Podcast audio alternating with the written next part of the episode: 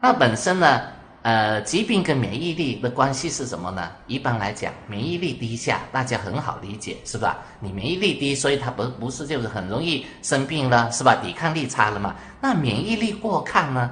免疫力过亢就很容易出现我们经常所讲的一个问题——神经过敏，是吧？神经过敏就是导致到我们现在孩子为什么那么多的过敏性的这些疾病的出现？那你说孩子过敏性疾病是不是孩子的免疫力过高啊？那也不见得，是孩子的免疫功能紊乱了。其实孩子的免疫力，呃，那个免疫系呃免疫系统出现了这么多问题。不是说孩子的免疫力真的是很厉害很强，他是因为免疫的功能紊乱，免疫的功能紊乱以后，他才很容易出现这些免疫过抗导致到的一些疾疾病，像过敏性哮喘、过敏性鼻炎跟湿疹等等。其实大人也不少这方面的一些问题。那就至于你说孩子，嗯，人的免疫力究竟以什么来衡量？没有一些量化的指标。其实一般来讲，我们说这个人的抵抗力好不好，笼统都是觉得从这个人的营养状况来评估，所以往往呢很难说有比较好量化的一些指标来评估孩子的这个免疫力，或者是我们成年人的免疫力。一般来讲，都是以营养状况来评估。那儿童免疫力有什么特点呢？是吧？我们谈前面讲的是总体来讲讲人的免疫力三大方面的一个功能，那儿童的免疫力也是有这三方面的功能，但是呢，儿童免疫力它在从孩子逐渐长大到了演变到了成年人的时候，它需要有这么十多年的这样的一个过程。那在这十多年过程之中，孩子的免疫力的特点是怎么样的？呃，我可以跟大家讲，其实呢，孩子。他免疫力要跟大人基本上是一样的，持平的，那就是要孩子要长到十六十六周岁的时候，呃，大家都知道，我们中华人民共和国孩子要获取身份证，就是他满十六周岁以后就可以啊获取身身份证嘛，是不是？所以其实呢，孩子到了达到十六岁以后，青春发育期的时候，他的免疫力系统就是跟成年人是持平了，但是呢。呃，你说免疫力持平，那十六岁太久了。那本身呢，一般来讲，你说孩子的免疫力跟大人差不多，你说比较接近七八成、八九成，那是在什么时候？那等孩子读小学以后，七岁以后读小学的这时候，孩子的整个免疫系统跟大人差不多了。啊，可能接近八成多、九成，甚至是九成多，是吧？但是呢，你在孩子读小学之前的这六七年，那是我们作为家长要高度重视啊，要花比较好心思，好好的去呵护他的一个最关键的一个年龄段。我们有一句俗话叫做“三岁定八十”，其实呢，现在在临床之中，我越来越发现，一岁就定八十。呃，为什么这么说？刚才不是说啊，六七岁就可以接近成年人的免疫力吗？那为什么把它提到一岁？那因为一岁说老实话，一岁其中的一周周岁之内的孩子的一最主要的一个特点，就是孩子。刚刚离开了母体才这一年啊，或者是几个月，从完来完全的原来胎儿期是在妈妈肚子里面的胎儿期，呱呱坠地以后，到了跟这个大自大自然零距离接触以后，这一年孩子有两方面是很值得我们高度重视，但是这两方面往往都是我们做的不好的一种。一个一个情况，所以导致到现在的很多孩子都是养的不好，很多家长都花了很多心思，孩子养不好。那两方面做的不好呢，那就是呱呱坠地以后的小婴儿，孩子的饮食喂养上，很多家长做的不好。不要说家长做的不好，我觉得很多学医的人也不见得做得很好。是吧？包括就是哪怕儿科医生，有很多都不见得对孩子一周岁之内的合理的饮食喂养能合理怎么做，很多都不见得会做得好。因为在临床之中，很多家长老是问我，他说我这个孩子究竟一天要喝多少奶才够？你说这样的一个问题，比如说你来问哪一个医生能合理的给家长一个很科学合理的一个回答？我看很多人很难答得很好。其实呢，说坦白了，你要回答这个问题，你就要值得，你要了解这个孩子的体质特点是怎么样，你要懂得当地的风土人情、生活饮食习惯，你还要懂得这个孩子的健康状况，你要懂得孩子的脾土的消化承受功能是怎么样的，你还要懂得西医跟中医的一些理念。所以呢，你要懂得这些孩子的整个饮食喂养的模式是怎么样的，比如说是母乳的，还是说呃带乳品的，是人工还是母乳喂养还是混合？怎么样的一个人工，怎么样的一个混合，你要搞清楚。你要懂得奶粉的能量，要懂得不同的年龄段的孩子的一个啊消化的一个功能。你这些东西都不懂，你怎么能给孩子、给家长一个明确的指导呢？所以其实说，我说一岁真的很重要，饮食喂养这一点的不合理性，现在是普遍的一个现象。现在的家长普遍就是让孩子多吃点，是吧？啊，多吃点。所以这是第一点。第二个问题，一岁之内的孩子的情志呵护不好。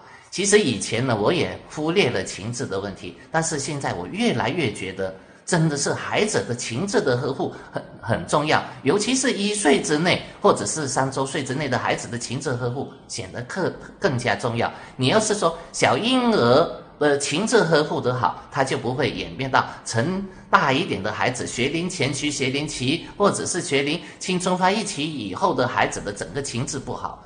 现在孩子的情志受伤所导致到的疾病，比一般的疾病更难搞。你我们刚才前面所讲到，春季的第一大类的疾病就是过敏性疾病。其实过敏性疾病跟孩子的皮土受伤、跟情志啊。呵护不好有密切的联系，所以呢，情志受伤导致到孩子的疾病更难搞，情志受伤导致到孩子的肝木过亢，所以呢，很容易出现注意力不集中。现在每一个家庭养孩子，个个都花一大堆心思，都是想望子成龙、望女成凤，给每到周末让孩子去学很多很多的东西，学才艺、学英语、学奥数，但是伤了孩子的情志，孩子没有周末，没有休息，没有童真，最后的特点。把孩子的身体身体给搞坏了，所以呢，我觉得情志的受伤真的是对孩子的影响是很大，而且是我们这个社会不可以忽视的一个话题。所以呢，我觉得呵护好的孩子的情志啊，跟注意好孩子的消化，应该是婴儿或者婴幼儿阶段就应该高度的重视。所以呢，这个呢就是儿童免疫力的一个特点。那本身关于儿童免疫力，我们就讲这些，或者是儿童免疫力的一些问题，我们就不多讲。因为讲的那些呢，比较是专业性的一些东西，专业性的东西可能有些家长听了以后会有点糊涂，我们就呃不讲免疫的这个问题了。我只是跟大家说一些呃啊可以呃引起孩子免疫力下降的一些啊一些原因，比如说呃。导致到孩子免疫力下降的，就是那刚才前面讲情志呵护不好、饮食喂养不好，或者是临床上的一些孩子生病的时候的一些用药的一些不合理性。孩子用药不合理性，我们经常所讲，以前滥用抗生素是吧？还有或者是我们中医的滥用补品、滥用中成药。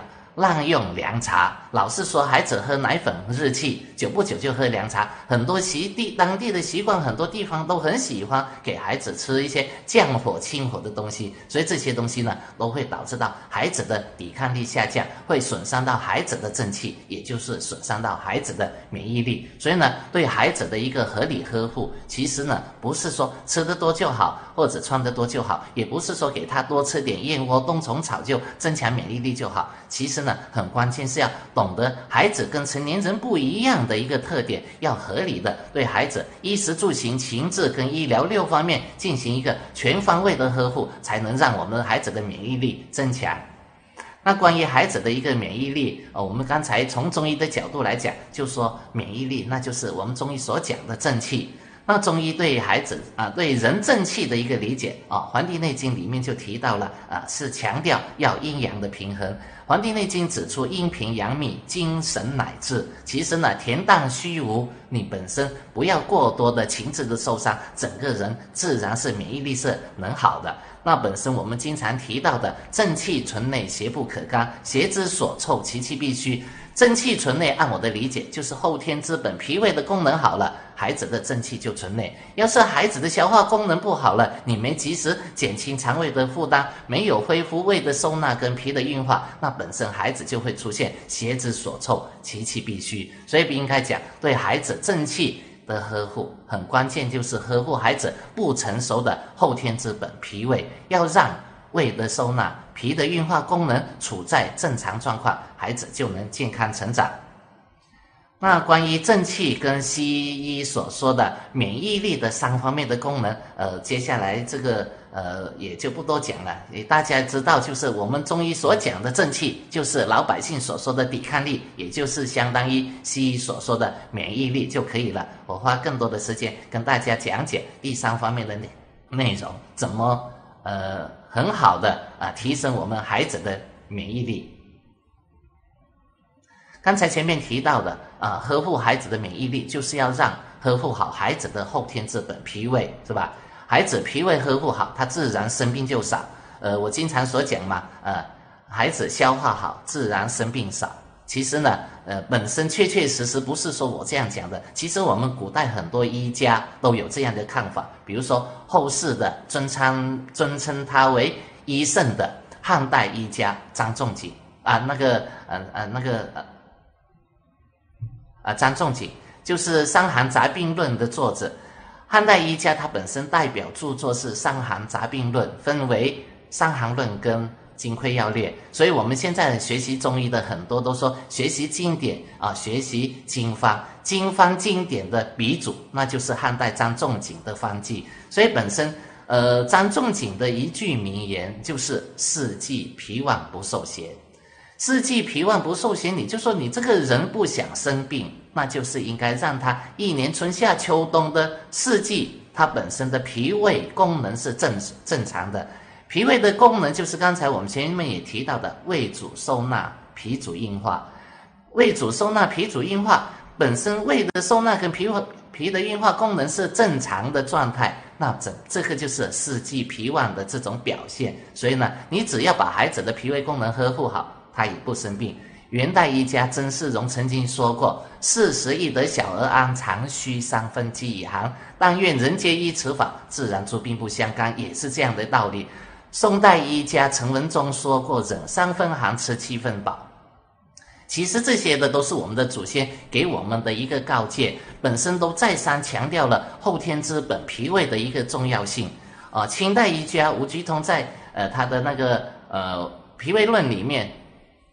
啊，李杲在他的脾胃论里面就提到，他说，呃，脾胃，脾胃呃损伤，百病由生，就强调了脾胃的一个重要性。所以呢，本身你想让孩子不生病，大人是这样子。孩子更加是这样子，因为孩子天生下来就是脾肠不足，这是明代医家万全说的嘛。孩子三不足，两有余之中的脾肠不足，但是脾胃又是后天之本，脾胃又是这么重要的一个脏腑，它又是特殊的这样的一个人群。那作为我们家长，你怎么是怎么样的合理？去呵护好我们的这样的孩子的脾胃，那这里面很关键的问题就是孩子的饮食喂养的问题。你要是没有把这个脾胃呵护好了，孩子肯定三天两头整天生病，最主要的病就是呼吸系统的疾病。所以呢，孩子的感冒、咳嗽、发烧啊、气喘，是吧？就是这些啊。所以呢，本身呢，你想让孩子少生病，就应该懂得合理的饮食喂养。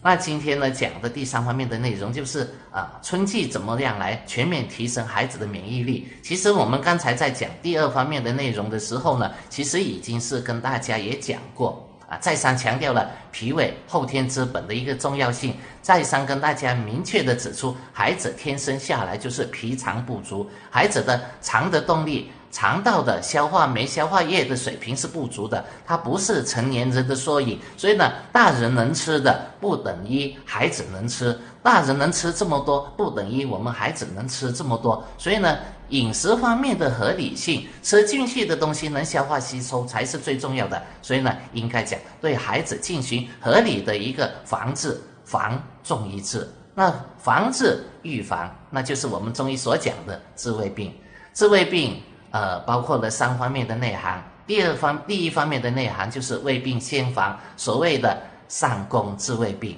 啊。最高明的医生就是让孩子不要生病。其实呢，我们每一位家长都是孩子的第一任医生，也是孩子最好的老师。其实应该讲，家长也是孩子最好的医生。你家长只要好好学习一些跟孩子成长、生长发育过程相关的一些一系列的中医或者西医的一些最基本的啊育儿的知识，你可以做好一个很称职的一个妈妈，能做好一个很称职的一个家庭医生。我经常说过，其实孩子很多病都可以不用到医院去看，不用去找医生看，更加没必要去找名医看。就是这样的道理。因为孩子的很多病都是很轻的常见病多发病。你说孩子的过敏性疾病为什么那么多呢？就是因为家长不懂得孩子的饮食喂养，不懂得孩子的衣食住行情志的呵护，是吧？不懂得春天这气候多变的时候，孩子的衣食住行应该怎么做？你要是懂了，孩子就不会那么容易出现这些过敏性疾病。不懂得呵护好孩子的情志，是吧？所以呢，应该讲治胃病的第一块的内容，胃病先防。每位家长好好学习，都可以成为高明的家庭医生。但是呢，是你孩子自己的家庭医生，不能作为其他人的家庭医生。但是呢，你学习医好你的孩子，呵护好你的孩子已经足够了嘛？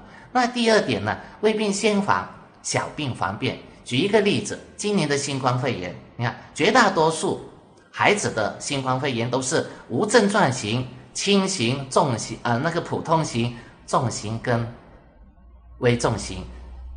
成年人的新冠肺炎分成四个型啊，就是轻型、普通型、重型跟极重型。我们儿科多了一个无症状型，而且儿科全国的呃新冠肺炎的病例，绝大多数都是无症状型、轻型跟普通型，极少数是重型，几乎没有危重症啊，没有死亡。全国的这一次新冠肺炎儿科没有死亡病例，所以呢，其实呢，应该讲。孩子很多东西说坦白，你很多疾病你都可以把它扼杀在萌芽之中，都可以可以在哪怕你得了新冠肺炎，你对孩子的衣食住行、情志全方位的呵护，再配合第六方面的合理的医疗诊断用药，保证照样可以居家把它治好。不要说新冠肺炎，你就一般的孩子经常在临床上的一些常见病，扁桃体发炎、喉咙发炎、发烧。你不要一喉咙发炎发烧就动不动就去到医院就吊针。打针用抗病毒又或或者是抗细菌啊用奥司他韦病毒就奥司他韦啊细菌就头孢阿奇或者是青霉素不要动不动就用这些急性的上呼吸道感染是最轻的病。病位是最浅的。这些病你完完全全可以到外面的 OTC 药店去买到可以治好你孩子的这些临床的常见病多发病。干嘛要去跑到医院去去看呢？医院里面空气是最不好的，所以一般来讲，我觉得百分之九十多以上的孩子的很多病都不用到医院去看，呃，虽然可能有点夸张，但是没有百分之九十五，也有百分之八九十，很多都可以不用到医院去看。你说哦，呕吐、拉肚子、口腔烂，你说疱疹性咽颊炎，疱疹性咽颊炎跑到医院去看看什么？疱疹、疱疹性咽颊炎，说说老实话，病毒感染引起的急性的上呼吸道感染也是很轻的病。你只要对孩子的衣食住行、情志呵护好了，很简单的很多一些，比如说呃，做好消化，吃点保气口服液，饮食清淡素食，控制孩子的情绪，早点休息，多喝水，饮食清淡，吃点比如说复方一心草颗粒啊，金莲清热泡腾片啊，呃，克感利咽口服液啊，啊，普地蓝口服液，这些它都可以治疗好这个疱疹性咽颊炎，三五天好的七七八八。就老是跑到医院，还要抽血，要查这个查那，干嘛搞这么多？折腾到孩子一到医院，个个都一看到穿白大褂的，就好像是见鬼一样，都很怕。所以其实呢，说老实话，你作为家长，你懂得这方面的一些基本的道理。你像手足口病，手足口病里面它分成四个型，哦，四呃四个期，四个期孩子的手足口病百分之九十多都是第一个期，普通期。普通期也是很轻的病啊，也是急性上呼吸道感染的这种状态。你今年清热泡腾片、清香清热口服液、健儿清解液、抗病毒口服液都可以医得好，干嘛跑到医院去看看什么呢？是吧？所以呢，流感，流感的普普遍的很多流感，它都是上呼吸道感染多嘛，这些都是我刚才说的这些中成药都可以治好它。但是主要用的这些药之外，你的衣食住行、情志治五方面同时的。合理呵护就可以医好这些儿科的很多常见病多发病，包括孩子的便秘啊、拉肚子啊、呕吐啊、肚子痛啊，孩子的发育长得不好啊、佝偻病啊，这些你只要衣食住行、亲自做好，孩子就不生病。所以呢，应该讲，呃，很多孩子的一些疾病，真的是家长做好未病先防，那本身就不会小病变成大病，扁桃体发炎就不会变成气管炎跟肺炎。那本身治胃病的第三方面内容，那就是病后的调护。哪一个孩子病好了，一个肺炎好了，你懂？作为家长，你懂得怎么合理呵护吗？呵护也是衣食住行、情志跟医疗六方面的呵护。比如说新冠肺炎得了以后，孩子怎么调节他？是不是迫不及待给他吃补品？那不是的。你看前段我看了一个孩子，刚刚是像昨天才从我们科肺炎好转出院，他今天又照再来找我看看什么？看发烧。我一看，哇，喉咙充血很厉害，一听肺部可以听到干螺音。这个孩子急性上呼吸道感染又有急性的支气管炎，上下呼吸道都受累了。昨天才肺炎住院才出院呐。好转了才出院，怎么今天又气又是气管炎又又喉咙发炎了？哦，你再问一下，昨天回去以后，孩子胃口特别的好，呃，想吃东西，想吃肉吃鱼的。中午的时候，奶奶就给他煮排骨饭，到了晚上就煲鲫鱼汤。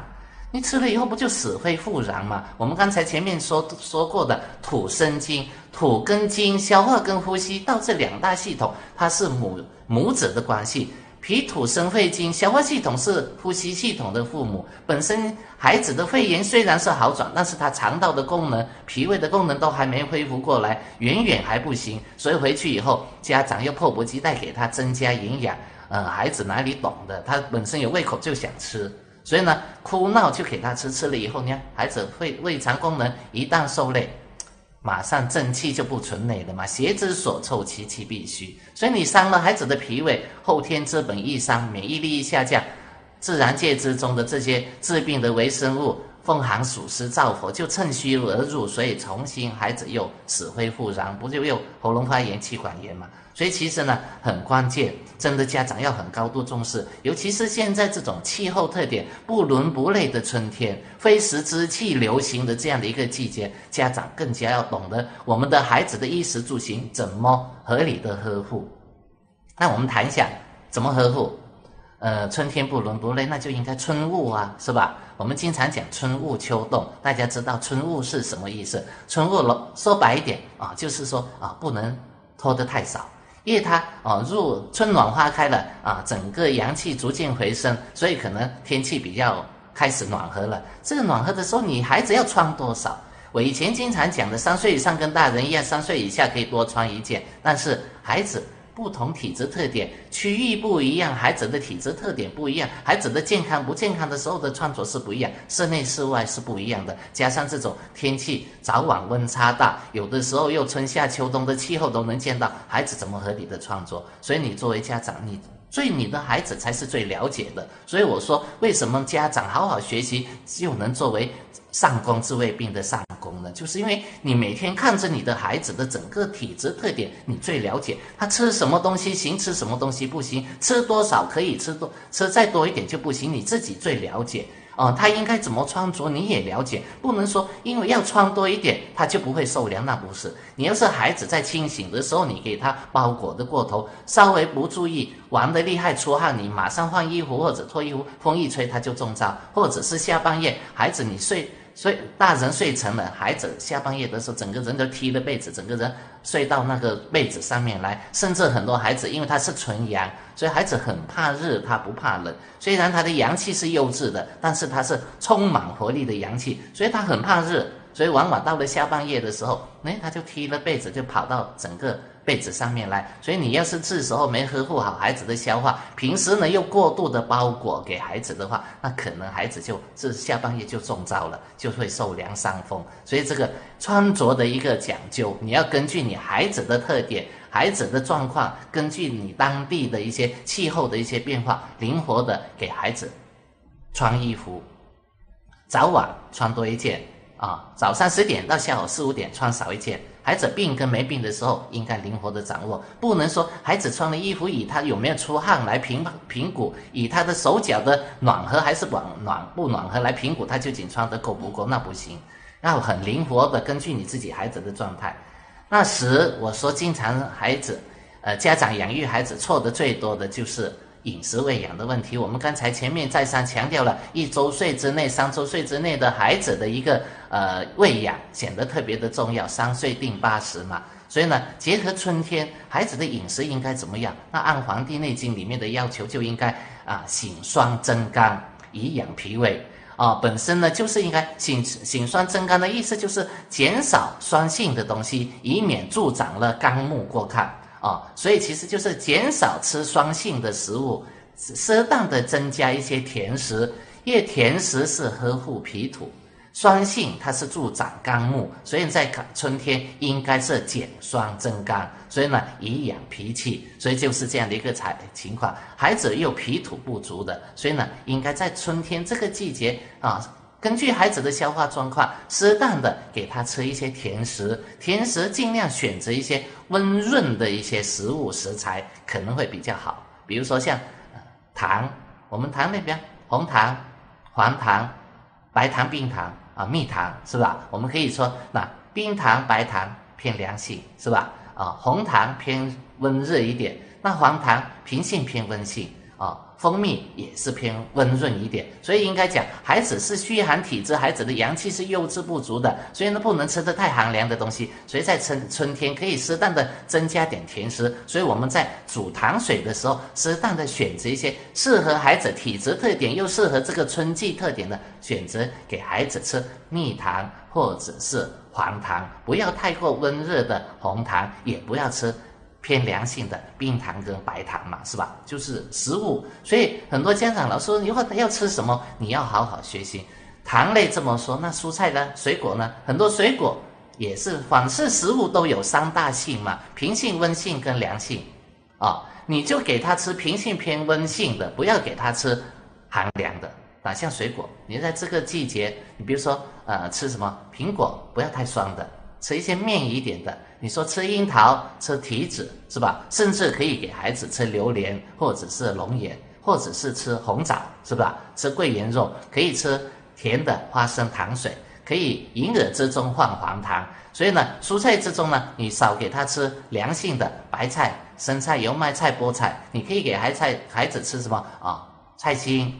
豆角、西兰花，或可以给孩子吃姜、葱、蒜，可以吃南瓜地瓜，可以给孩子吃啊包菜、韭菜，这些就是平温性的多嘛。所以其实呢，作为家长，你记不住，你就买这方面的一个书籍去看。是吧？或者是上网去查，当然在网上或者书籍上，有的时候有些可能写出来，有些还是有些有点出入，你就尽量多找一些啊，大众大家都认可，就是这种性质的，是以平性偏温性的食物为准则。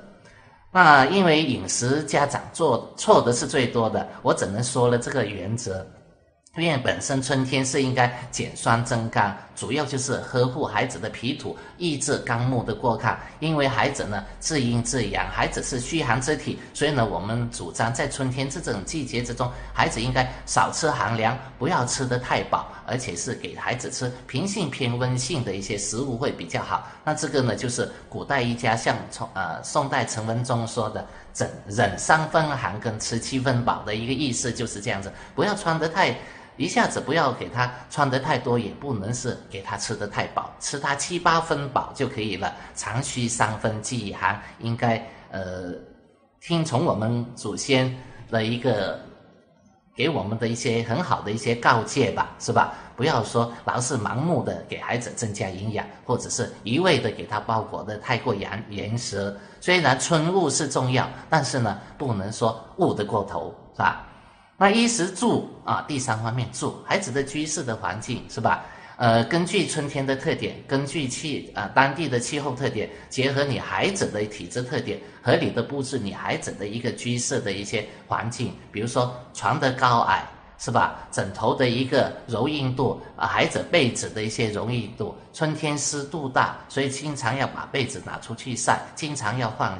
枕头套要换被套，或者是出去外面吹吹风晾一晾。还有一个呢，居室的空气要流通。你看这一次的新冠肺炎，不是其中有一点强调的很厉害的，就是空气流通嘛，让人要去空气流通的环境，不要给他去那些人烟稠密、空气流通不好的环境嘛。所以呢，流空气流通清新很重要。但是空气流通之中，在对孩子来讲要注意一点。避免窗堂风。什么叫窗窗堂风呢？从这个窗户进来的风，从那边窗户出去，孩子不能挡在他这个对流的这个通道上，尤其是孩子的头面部。所以本身居室环境之中，孩子最重要的就是保护好空气流通要清新，但是孩子的脸头面部不能对着风口来吹。孩子刚刚睡醒的时候，不要抱孩，不要抱孩子到阳台，不要抱孩子到窗口边去吹风。这个呢，就是对孩子的一个呃要求。你看，夏天到时到了，开风扇、开空调，你开空调要开门窗，不能关得密密麻麻的，关得紧紧的。但是呢，你要规避窗堂风，要规避风扇的风口跟空调的风口的直接对孩子的头面部的一个一个侵袭。你要是说直接吹到孩子的头面部，很容易损伤孩子的上焦之中的两大穴位，一个是。喉咙下面正中间的天突穴，要或者是背部颈部之后面的大椎穴。所以一般来讲，我觉得孩子又很怕热，所以呢，你一下子给他盖太多不行。所以一般来讲，刚刚睡的时候，你只是薄薄的毛巾盖孩子的肚子，不要盖他的脚。也先不要盖上面，但是呢，刚才讲不要给风吹到他的头面部。等到下半夜，孩子上边上半夜出汗擦干净了以后啊，你下半夜再慢慢慢慢的给他进入深度睡眠的时候，再来把被子拉到孩子的头颈部跟那个啊脚脚脚尾那地方，才可以上中下三焦给他啊呵护起来。刚开始只是保护中焦、神阙穴、肚脐眼就可以了。